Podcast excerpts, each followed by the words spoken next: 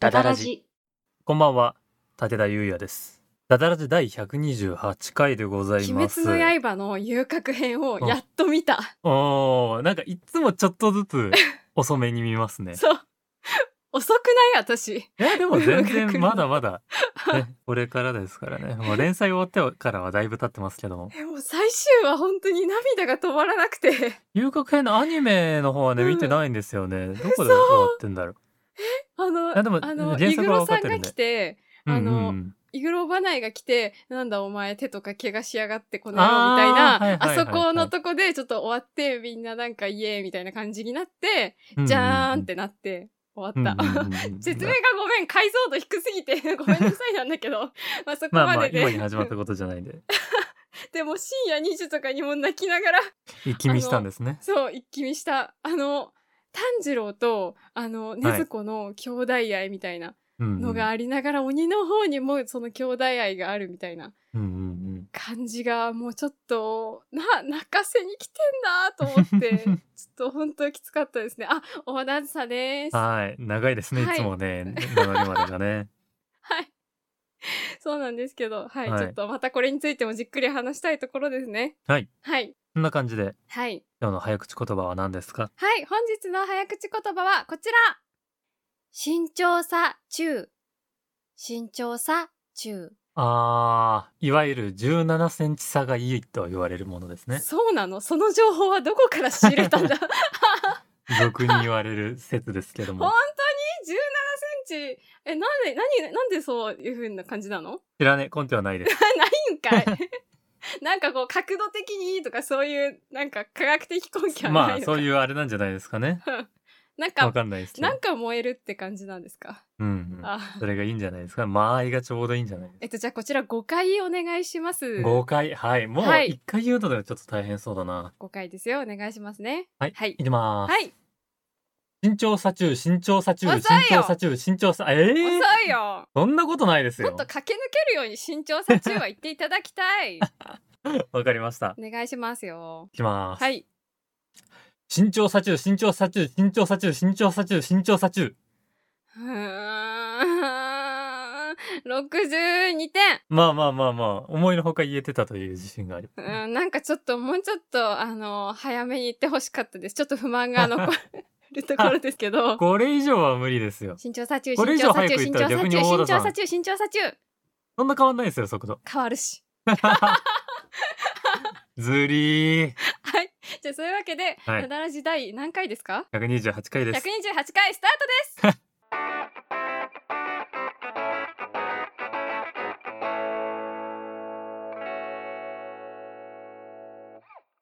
夏といえば、はい海とか山とかはあると思うんですけどレジャーですね。。そうですす、夏といえばちょっとちょっと違う方もあると思うんで すよ大田さん、あの、今日、大田さんの方から話すことあるって言ってた のに、その用意のしてなさはどうなんです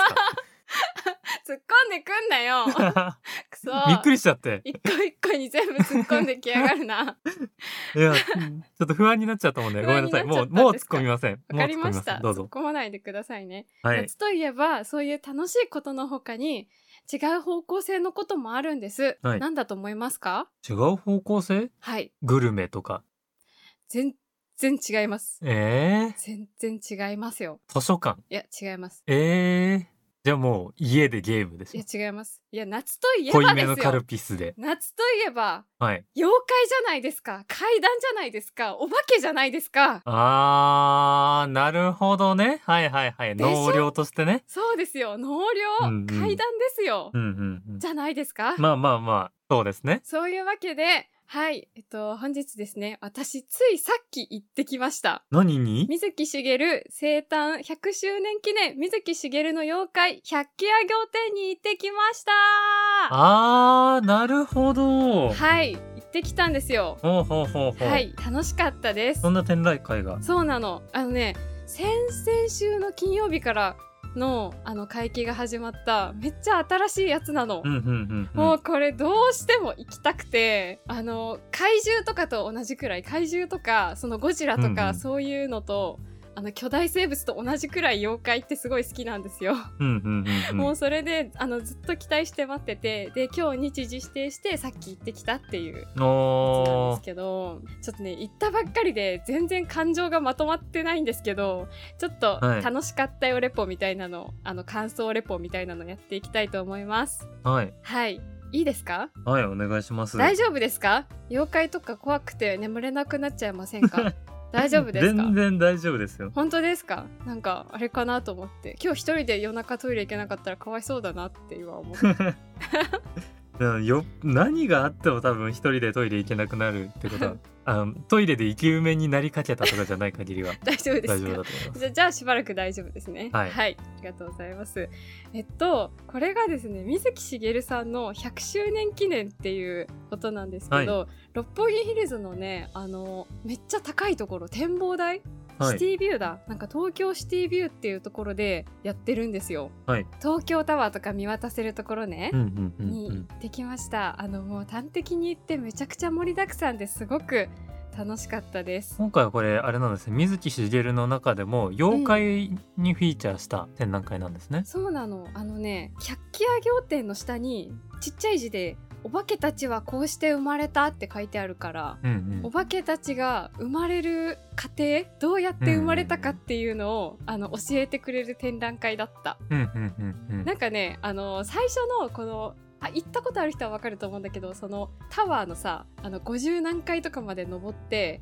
であの、はい展覧会の入り口入るじゃん。うんんそうすると、あの開けてるちょっと都内見渡せるみたいな空間に行くの。あーありますねそうそうそううそう、あそこにあの AR でアプリをインストールしてそのモチーフみたいなのをそのアプリで写すとガシャドクロが出てきたりとか妖怪がちょっと動いてるのが出てきたりとかする AR で見ることができるんですねそうそうそういうコーナーがある、えー、それをね天空の水木しげるロードっていうんだって、うんうんうんうんめちゃくちゃテンション上がったあのバキの時もそういう感じのあったけどうんうん今流行ってんのかなこういうの最近ね AR で見れるのとかねよくありますね、ねなんか流行ってんのかなって思ったんだけど、うんうんなんかねそこにね一緒にブロンズ像がポンポンポンポンっていてはいなんだろうこれ見たことなぬらりひょんとかは知ってるんだけど見たことないななんだろうなこれみたいなやつの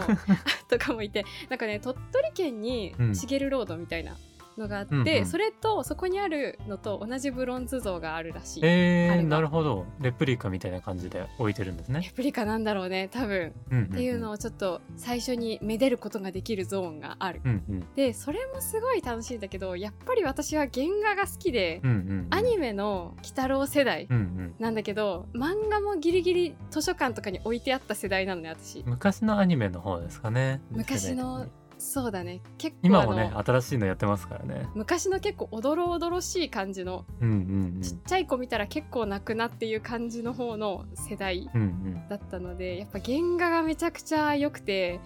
いやなんかやっぱり「いや鬼滅の刃」もそうだけどあの異形のものの造形を見るともう最高だなっていう気持ちになっちゃう。うんうんうんうんうわこの人でないもののこの造形めっちゃめっちゃいいなって思ううんうん中でその水木しげるさんがその妖怪を作る過程の話で、はいなんかねあの昔の人の描いた妖怪画ってあるじゃん。ありますねそれが実際の文献でなんか鳥山石燕さんの「百鬼夜行」とかうん柳田国柳田国夫さんかの妖怪談義とかの資料が実際にあってあの本になってる状態のやつが見られるんだけどなんかそういう昔の人が描いた絵を模写してで漫画の中に出してる。うんうんうんみたいな感じなんだって、うんうんで絵が描かれてないもの、うん姿が伝承されてなくてなんだろう姿あの形の情報がなく見てた目の情報がないってことですねそうそう筆でしかないみたいなそうそうそういうのにはいろんなモチーフうんうんとか資料をもとに水木しげるさんが形を与えてるんだってうんうんだからに、ううなんかその3パターンぐらいあるらしいその昔の人が描いた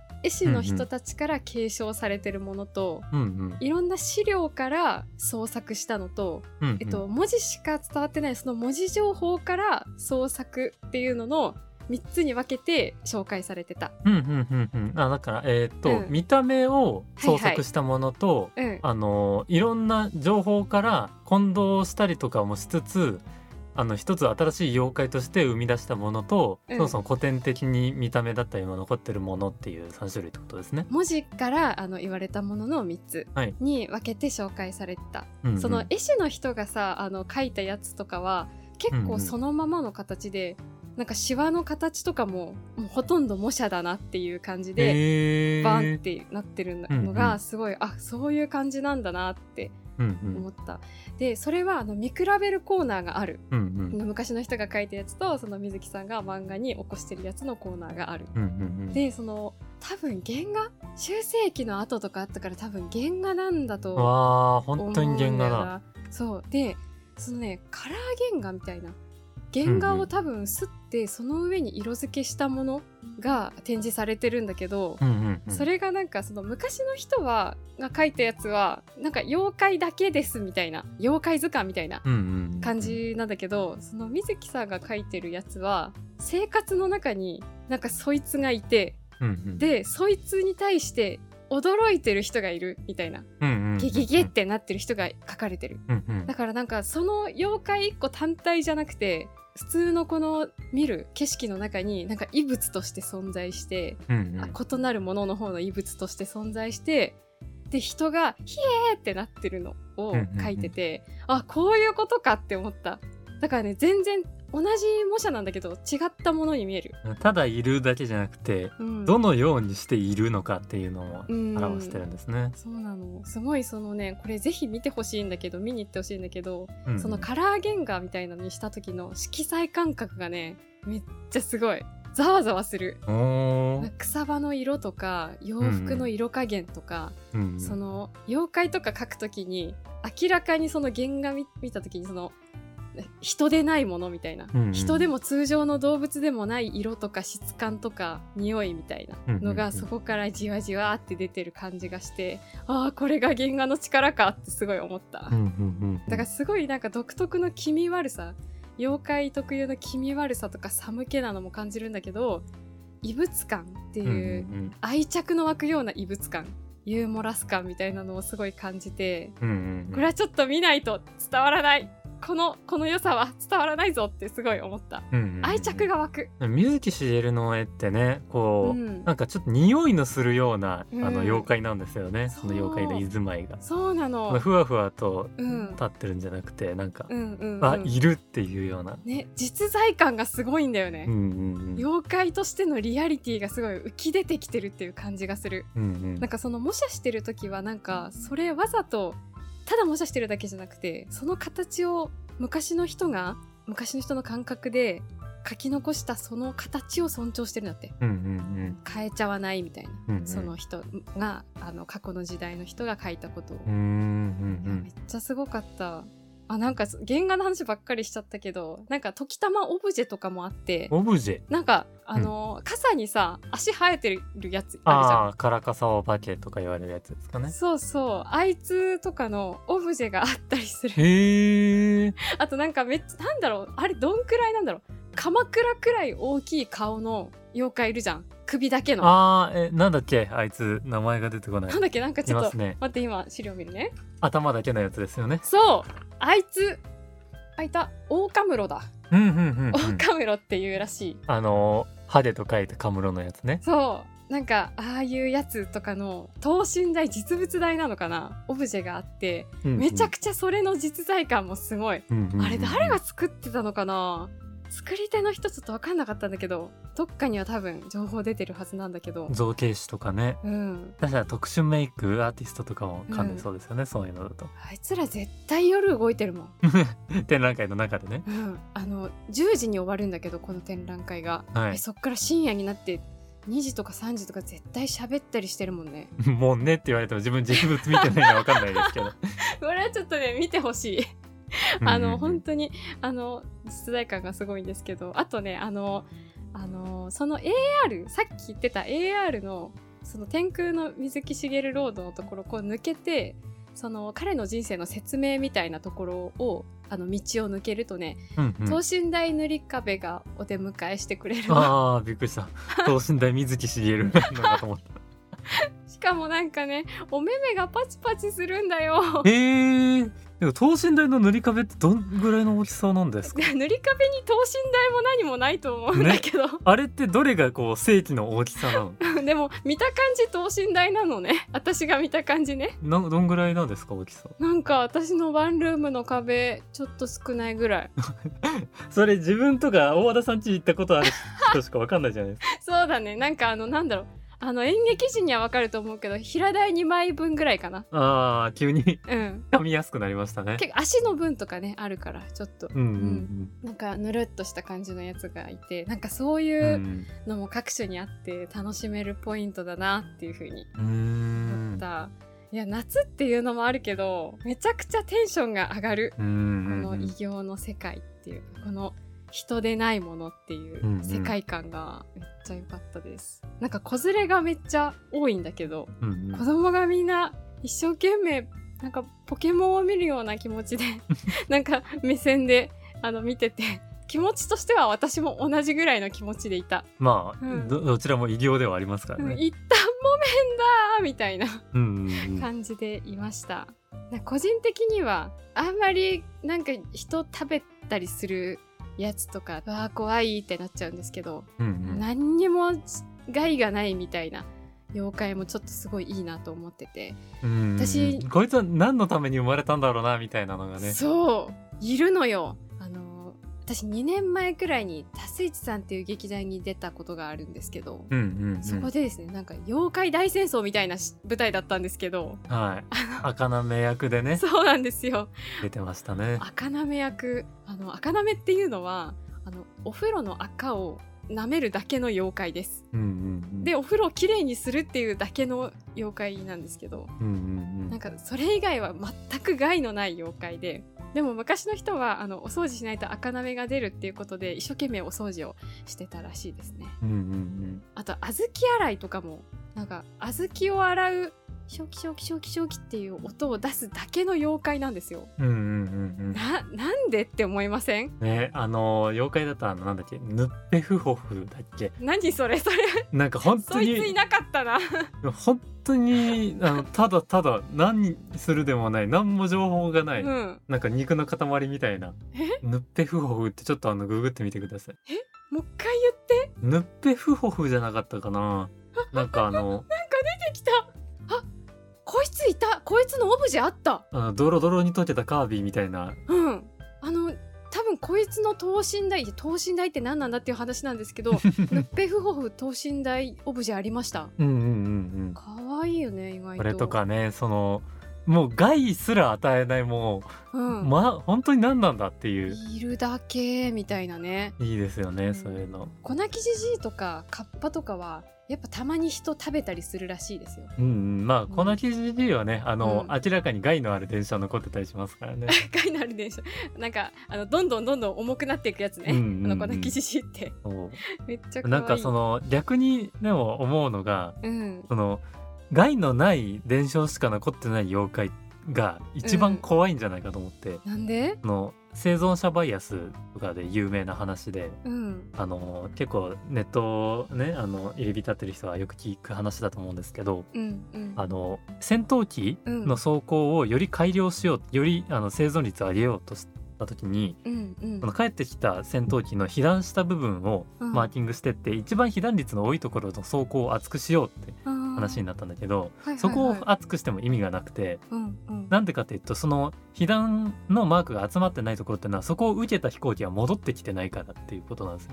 え、帰ってこれてないってことなんですよ。だから、うん、むしろマークのついてない部分を強くしないといけないんですよね。あーえー、そういうことか被弾してな帰るほどってきたやつってのはそこを被弾しても帰ってくることができるってことなんで。ってわいーう生存者バイアスっていう結構有名な話なんですけどってことはそのあの特に小豆洗いとか、うんうん小豆洗ってるところしか報告されてないってことはうん逆にあいつの本気出したところを見たやつは誰一人として帰ってこれてないんじゃないかそうかちょっと待って怖い急に怖い話になってきて るヌッピフホフとかに至っては小豆洗ってる描写すらないからそうかマジでやばい妖怪なんじゃないかと思うんですよね、情報がないっていうことはその情報を持った人がいなくなってる可能性があるそのうかあのそいつのやばい面を見た時にはも う帰ってこれないとこまで来ちゃってんじゃないかっていう やば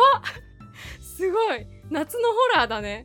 うわすごいうわー本当にやばいやつっていうのは情報が残らないっていうのはなんかありそうですよ ね。ありそうわ今のでちょっとすごい2度ぐらい体感温度下がった納涼ですね。納涼だねいやーぜひぜひあの行ってみてほしいですうんうん、盛りだくさんだし子供の時の気持ちに帰れるうんうあんの展覧会だなっていうふうに思いましたなんかねあのグッズとかコラボカフェとかもあってすごい楽しいんですよあのグッズにねはい。私が昔すごいトラウマになった妖怪のグッズ何ですかあのなんだろうノートメモみたいなやつの内側にそいつがいて私はその幼少の頃の記憶が蓋がすごい開いてゾゾゾってしたんだけどはい。サザエ鬼って知ってる知らない。知らないのかよサザエ 鬼ちょっと調べてググって本当に怖いえーちょっと調べますね。あの私それ見た時が本当に子供の頃あの子供現役時代の頃だったんですけど、ううなんかね。あのビデオに撮ってたやつだったかななんか今週の鬼太郎見れないからビデオに撮ってた気がするんだけど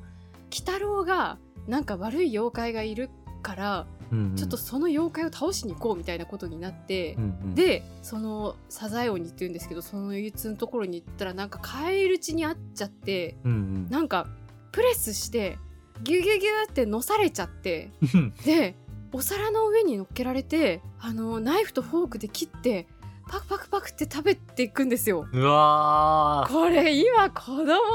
るもんじゃないなっ て思う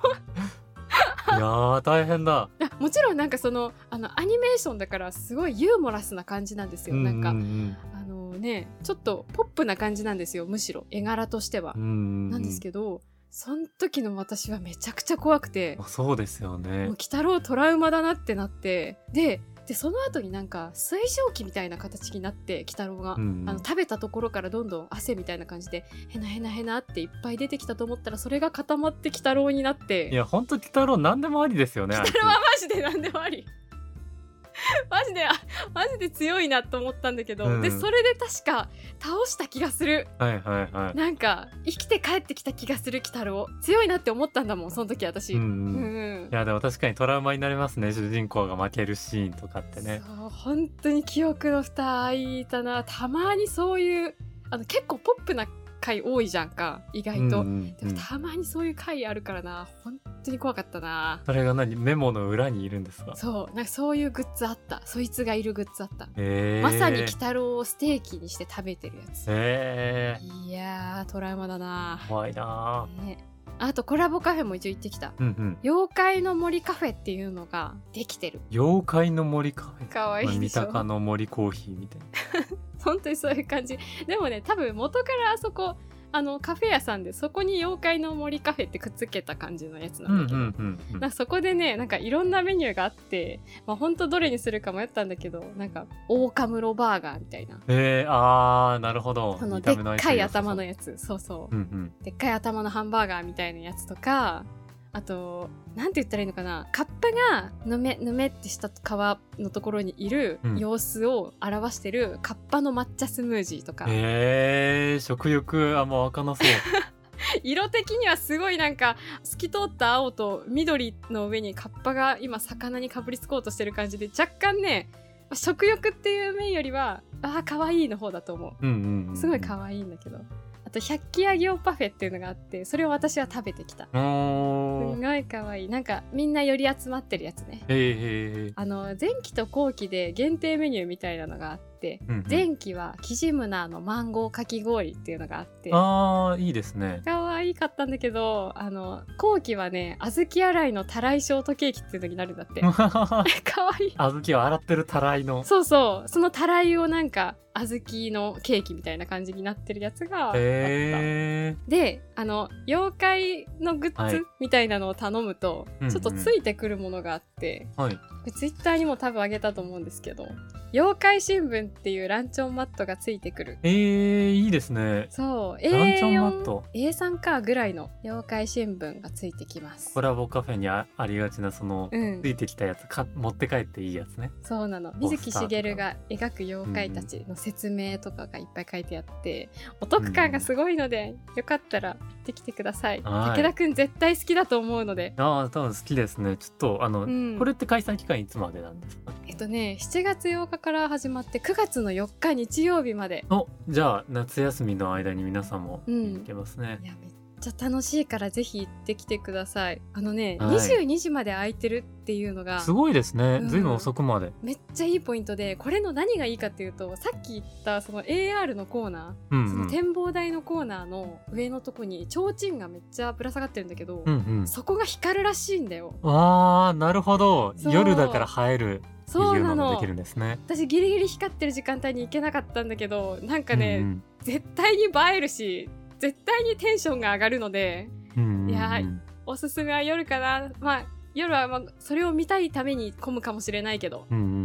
ん、夜がいいかもしれない平日の夜とかおすすめかもしれないうんうんはい以上ですちょっと今日さっき見てきたもんで全然言葉がまとまってなくてすいません本当はもっと文献とか調べたかったんですけど全然時間なくてまとめられなかったいやまあまあね新鮮なうちにねうんご感想を届けるっていうのは大事ですからね